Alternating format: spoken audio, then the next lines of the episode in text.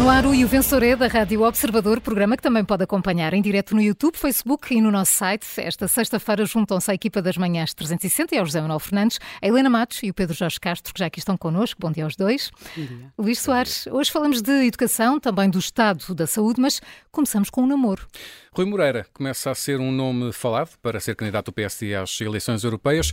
Pedro, é um namoro que pode dar em casamento ou nem por isso? Uh, vamos ver, temos de, temos de esperar. Uh, Rui Moreira ainda não deu uh, sinais exatos daquilo que virá a fazer. Há alguns há indícios de aproximação. Uh, mas eu acho, sobretudo, uh, que, que, pode ser uh, inteligente da parte do PSD tentar capitalizar com uma figura deste peso. Se conseguir atrair uma figura que tem este peso político, depois de, de depois de três mandatos na Câmara do Porto, pode ser, de facto, um, um, fato, um argumento eleitoral importante para o PSD, seja nas, nas, nas europeias, seja, não, não creio que Rui Moreira queira ficar como eurodeputado, calhar aí depois a, a, ideia até seria eventualmente vir a ser comissário europeu, por exemplo, em algum dia se o PSD conseguisse ser governo, uh, seja no, no, no, âmbito, no quadro de umas eh, legislativas. Uh, o, isto junta-se a outra, a outra, a outra boa notícia para o PSD, ou aquilo que parece ser uh, mais um bom sinal, que uh, o Miranda Sarmento, o líder parlamentar, dá uma entrevista ao Expresso, onde diz que estará para muito breve o regresso dos debates quinzenais com, com, com o Primeiro-Ministro no Parlamento. Recorde-se que os debates quinzenais acabaram por obra e graça do anterior líder do PSD, Rui Rio, uh, e, uh, e, e, como se vê... E havia já um debate, não é? Para, para tentar perceber se ia voltar, se não ia voltar. Sim, não, não, me parece que tenha havido grande vantagem para a democracia uh, no fim destes debates, ainda para mais no quadro de uma maioria absoluta. Uh, se o PSD conseguir uh, uh, o regresso destes debates, arruma, digamos assim, um dos erros, um dos maiores erros políticos de, de, do, do, anterior líder do partido. E ganha mais protagonismo na Assembleia também.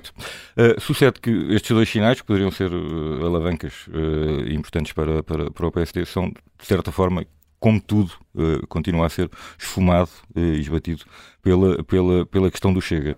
Portanto, o PSD continuar não querer, o líder do PSD continuar não querer esclarecer uh, o que é que vai fazer em relação ao Chega, mas de todo lado brotam uh, pressões para que uh, ele tome uma decisão em relação a isto. Hoje temos um, um recado de Marcelo no Expresso sobre este assunto.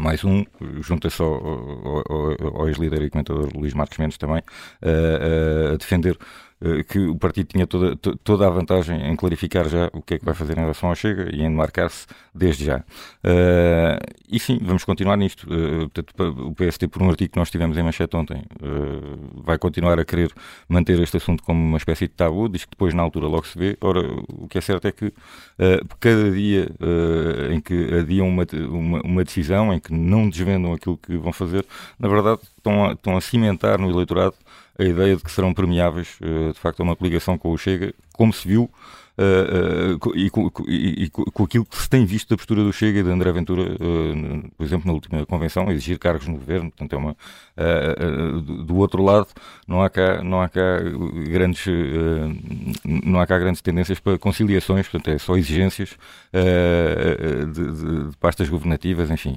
e parece-me que isto tem tudo para acabar muito mal. Uh, nem, sequer, nem sequer está em causa, obviamente, uh, o, o, eventual desfecho. Portanto, pode haver aqui duas vias, eventualmente, para uh, Luís Montenegro chegar ao poder.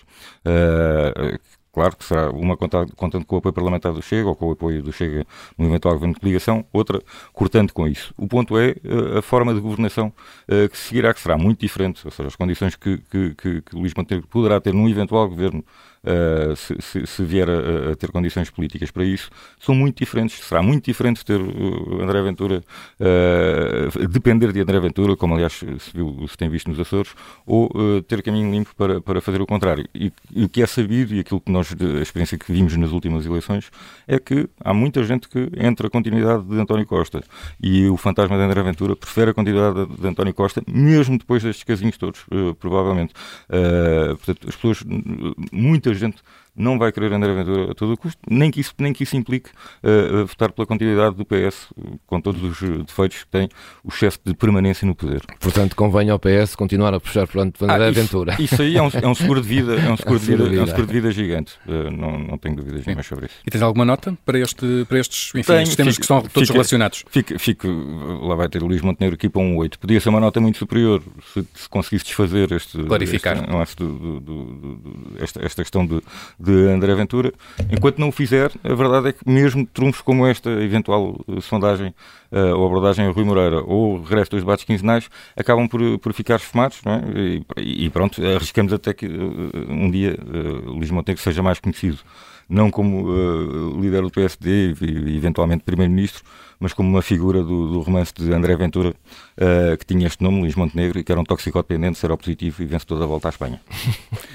Entretanto, há um tema que, que tem uh, dominado as atenções do Governo, que é a questão relacionada uh, com, os, com os professores, com greves sucessivas já desde um, o mês passado, ou aliás, desde o mês de dezembro, já estamos em fevereiro e as greves uh, continuam. Helena Matos, queres falar deste tema porque, um, por causa dos efeitos destas greves nos, nos alunos, são ou não afetados os alunos com estas, com estas greves e que, que declarações têm sido feitas sobre, também sobre este assunto? Depende do ponto de vista.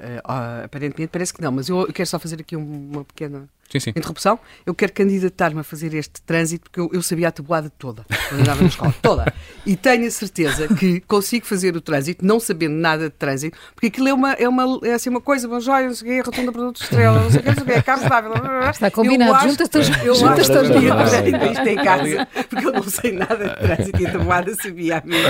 Mas este tem mais graça, este não é tabuada. Ah, este não, mas a tabuada tinha imensa graça. Bom, tinha para quem, caramba. E o trânsito também, porque há sítios sítios que nós não conhecemos é e que só ficam da nossa paisagem. Eu, quando, fui, quando vou ao Porto, procuro esses sítios, quero saber o que é Boa Joia. Essas coisas todas. Há sítios do Porto que eu só conheço de ouvir no trânsito. Portanto, o trânsito tem um papel fundamental na divulgação. E agora ficaste também a saber mais sobre os produtos estrela. Ah, sim, vou continuar, vou continuar. E eu, já, eu já fiquei aqui a saber muito sobre ranholas. Ah, eu, eu, e o túnel do grilo. E o túnel do grilo, exatamente. Portanto, eu acho que o trânsito tem uma função didática. Fica combinado. Fica combinado. Fica já a Helena convidada a juntar-se ao trânsito e a contar histórias. Nunca se dizem estas coisas, nunca se dizem estas coisas ao pé do Pedro Castro. E acrescentar história, acrescentar histórias Vamos ter um especial trânsito. um especial trânsito. Não, mas voltando agora, é exatamente isso. É, o, o trânsito está didático, mas a escola não. A, a escola em Portugal é um mistério. Eu quero desde já dizer, e antecipo já a minha dota, vou dar 20 aos alunos portugueses, porque estamos no tempo da, propriamente da passagem administrativa, que é alguma coisa que o Zé Manuel Fernandes, que está do lado de lá, se lembrará perfeitamente. Hum. Foi, foi, algo que aconteceu. Pronto, as pessoas estavam no ensino, uh, não tinham, estavam na escola, chegava-se ao fim do ano, passava-se, não tinha nada uh, de prestar provas. Isto é uma coisa que acontece ali uh, 75, 76. Durante algum tempo, em algumas licenciaturas, nomeadamente Direito, havia mesmo aquela coisa se eram pessoas do tempo da passagem administrativa. O Arnaldo seja... Matos mandava em Direito, não sei se te lembras. Pois, exato. Portanto, o Arnaldo Matos e o Durão Barroso. Portanto, aquilo era a passagem administrativa. Aquilo que nós temos é o seguinte. O André Pestana, líder do STOP, após uma reunião que teve ministerial, e penso que em resposta também àquela questão que os jornalistas estão a colocar sobre o problema dos alunos, ele disse que uh, a greve não, e agora estou a citar, está entre aspas, a greve não tem prejudicado os alunos, porque ele diz, e agora também completou esta sua declaração, que milhares de alunos já estavam sem professores. Portanto, a greve não tem prejudicado os alunos. Tivemos, no final do ano passado, isto é, André Pestana, líder do STOP.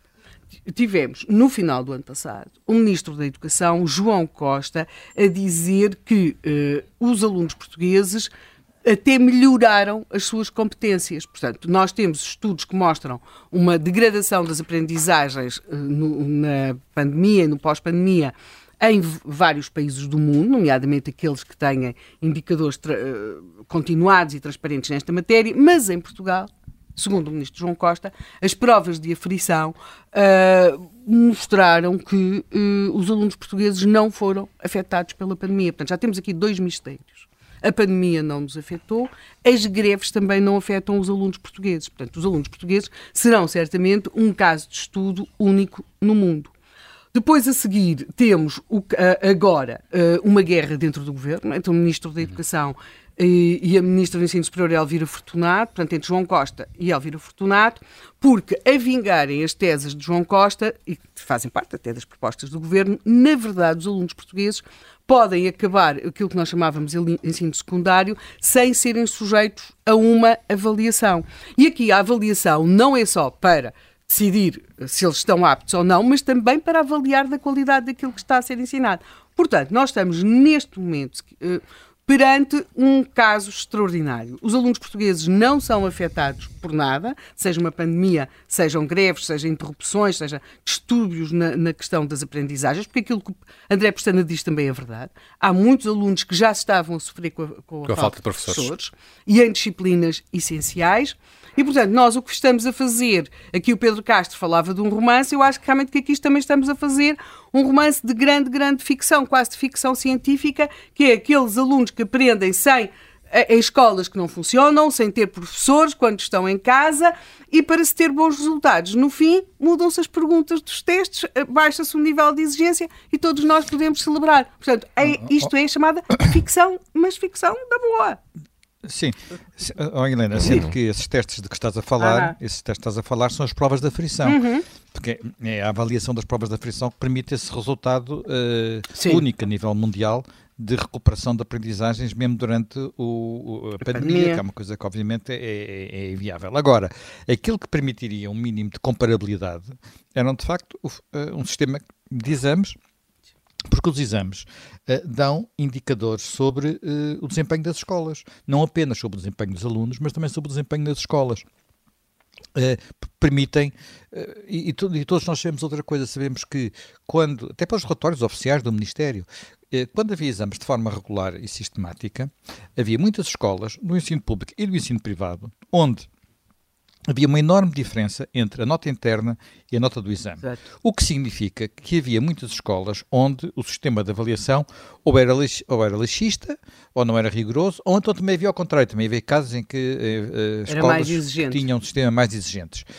Uh, portanto, só uma avaliação externa, com de alguma forma as, o mesmo regime para todos, é que permite perceber como é que os alunos estão. Portanto, para manter esta ficção de que temos alunos geniais, isso só é possível sem exames. Portanto, porque no momento em que houver exames, percebem, começam-se a tornar mais claro as debilidades do nosso uh, sistema de ensino. Mais, e, portanto, desculpa interromper. Entretanto, só há avaliações da OCDE externas, Sim. os famosos PISAs e TIMS, de 3 em 3 anos ou de 4 em 4 anos.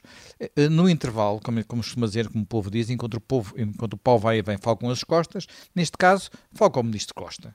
Uh, e deixa chamar a atenção para uma outra coisa. A questão dos exames permitiu em algumas escolas, eu tive um filho que fez exames 12 ano nessas circunstâncias, numa escola pública, aqui em Lisboa, e levou mesmo a uma mobilização dos professores para os preparar para exames de 12 ano, escola pública, com professores de matemática e físico-química e português disponíveis na escola durante vários dias para os ajudar, porque, dado o preço das explicações nestas disciplinas, os professores estavam claro. lá durante o dia para tirar dúvidas, para dar apoio, para dar, na prática, explicações e apoio a alunos, porque estamos a falar de disciplinas que têm explicações na ordem de muito, muito, muito dinheiro. Portanto, havia também uma mobilização, de, e aqui estou a falar de escolas públicas, de escolas públicas no sentido de conseguir boas, eh, bons resultados para os seus alunos. E não sei se não era só por isso, porque nos, nos ensinos mais baixos, no primeiro ciclo e segundo ciclo, os professores basicamente não podem chumbar os alunos. Há alunos que não vão às aulas, claro, não ligam claro. nada àquilo, uh, faltam, uh, têm comportamentos alguns desviantes, sim, etc. Sim. E chegam ao fim do ano e têm que passar. Os professores têm um problema. Se, a responsabilidade é do professor se o aluno não, não passar de ano. Pior que e tem um fazer... problema um, um, um professor chumbar um aluno. Pior que se pode fazer a um aluno é passá-lo... De um professor se chumbar um aluno. Sim. Chamaram um aluno, tem é? que preencher relatórios até, E o pior, quando, é? se querem transformar, se este programa fosse derrotado, se querem transformar um aluno num derrotado para toda a vida, é passá-lo sem que ele esteja uh, competente naquilo que nós chamávamos antigamente a escola primária. Exatamente. Nunca mais se recupera. Uh, portanto, uh, porque aquilo que um professor do ensino primário sabe ensinar, mais ninguém sabe ensinar. Portanto, se, este, este facilitismo, sobretudo nos, nos, primeiros anos de aprendizagem, é, é mesmo transformar possíveis vencedores em derrotados, porque aquilo que não se aprende ali até aos 10, 11, 12 anos, nunca mais ninguém ensina. Fica então o 20 da Helena Matos para os alunos eh, portugueses. José Fernandes, eh, há outra questão também que, que, que está eh, a avolumar-se, que, que, são também reivindicações dos médicos, que uma, uma, federação de médicos já marcou mesmo uma, uma greve para, para o próximo mês, estão também negociações com o Governo. De que forma, no, no teu entender, é que o Ministro da Saúde tem estado a gerir uh, politicamente os, os dossiês desta área? Bem, duas notas. Primeiro, é natural que haja situação situações muito tensas com, com os médicos, enfim, todos sabemos que também aí há muitos problemas por resolver e os médicos naturalmente não ficam satisfeitos quando, por exemplo, vêm aumentar o número de, de, de portugueses sem médico de família, que continuam a aumentar. Agora, aquilo que eu noto é que uh, Manuel Pizarro, que é um politicão, como se costuma dizer, está a gerir as, uh, digamos, uh, o Ministério com muita política, sendo que o diretor-geral, o famoso CEO do, do, do, SNS, é bom não esquecer, foi também secretário de Estado, portanto tem alguma experiência política, e à conta disso, eu não sei se as decisões técnicas que deviam ser tomadas estão a ser tomadas da melhor forma. E o melhor exemplo disso é, é, é a forma como tem sido gerido o dossiê das das maternidades e da forma como elas devem ou não estar abertas e, sobretudo, os serviços de urgência de, de, de obstetrícia. Nós estamos num país onde eh, tem havido uma redução muito significativa do número de nascimentos, infelizmente é o que tem acontecido. Portanto, eh, nascem hoje eh, provavelmente menos 20 mil crianças por ano do que nasciam no tempo em que houve a última reforma da rede de maternidades, que foi feita ainda por, olha, por um governo socialista, por Correia de Campos, Uh, e, uh, além de haver menos esse número de nascimentos, há muito mais nascimentos que, que, ocorrem fora do serviço público, fora dos hospitais do SNS, ocorrem em hospitais privados. E mesmo assim, ninguém quer tocar na, na, na rede de maternidades uh, e, e torná-la um pouco mais, mais racional e, portanto, andam neste equilibrismo há não sei quanto tempo, reconhecendo que há falta de médicos e que é muito difícil encontrar um sistema equilibrado e, portanto, vão manter durante mais uns tempos esta história de, uh, da rotação dos serviços de urgência, portanto, as mães que, que, que, tenham necessidade de ter uma criança numa situação de, de, de, urgência têm que saber qual é o hospital que está de serviço, portanto, não têm as coisas planeadas como gostariam de poder ter e, e tratar as coisas tranquilamente.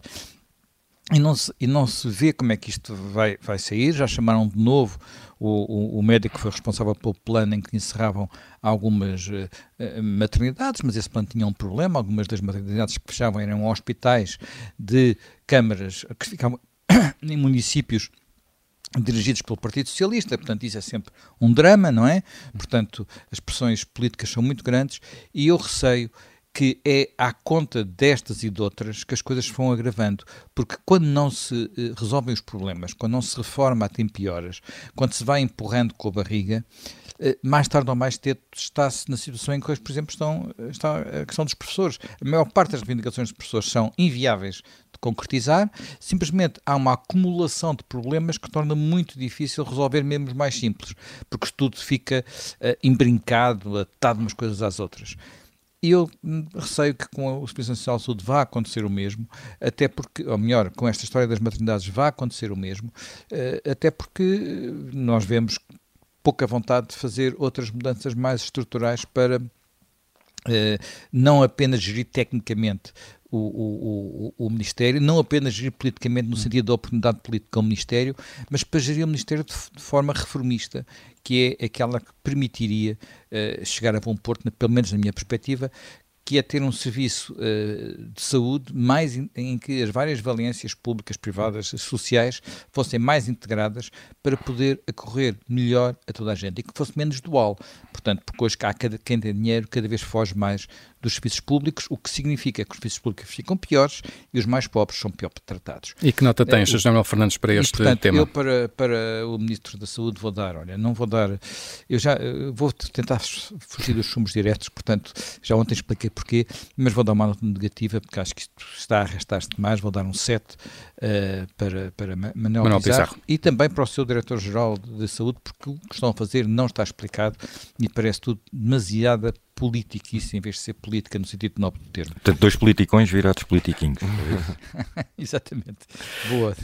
Continuamos na saúde, Júlio. Queres falar-nos também de um medicamento É verdade, hoje é sexta-feira, trago aqui a história de um ouvinte nosso que me interpelou numa rua do Porto e disse: Você tem que falar isto na Rádio Observador. Isto já foi um tema, uh, e, mas ele explicou-me agora. Não sei se isto já foi alguma vez explicado, mas se foi, vou repetir. É uma coisa muito simples.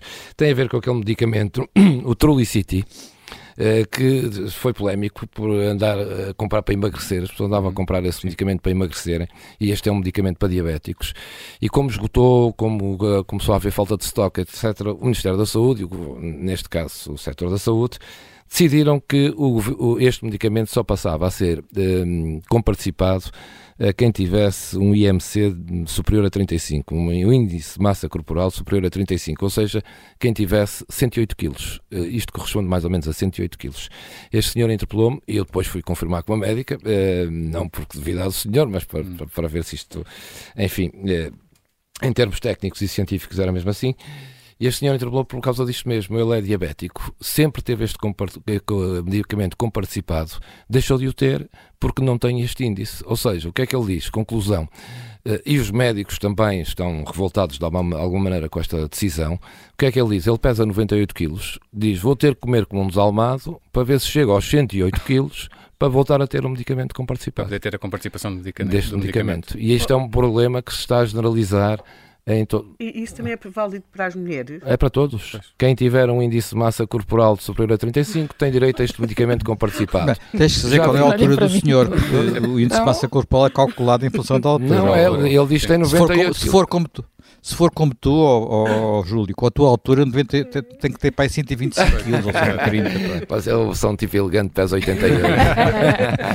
Por isso é que tens muita gente até contigo na rua a contar histórias. É? Contar histórias, mas pronto. Tens alguma nota? Diz, diz que é um problema generalizado de pessoas que tinham direito a compartilhar, hum. sempre tiveram este medicamento com participar, diabéticos, e que agora, não tendo este peso, menos 108 quilos, não têm, mais 108 quilos, digo, não têm com participação e o medicamento é caro, deixaram de o ter e os médicos não podem prescrever este medicamento a quem tenha menos de 108 quilos.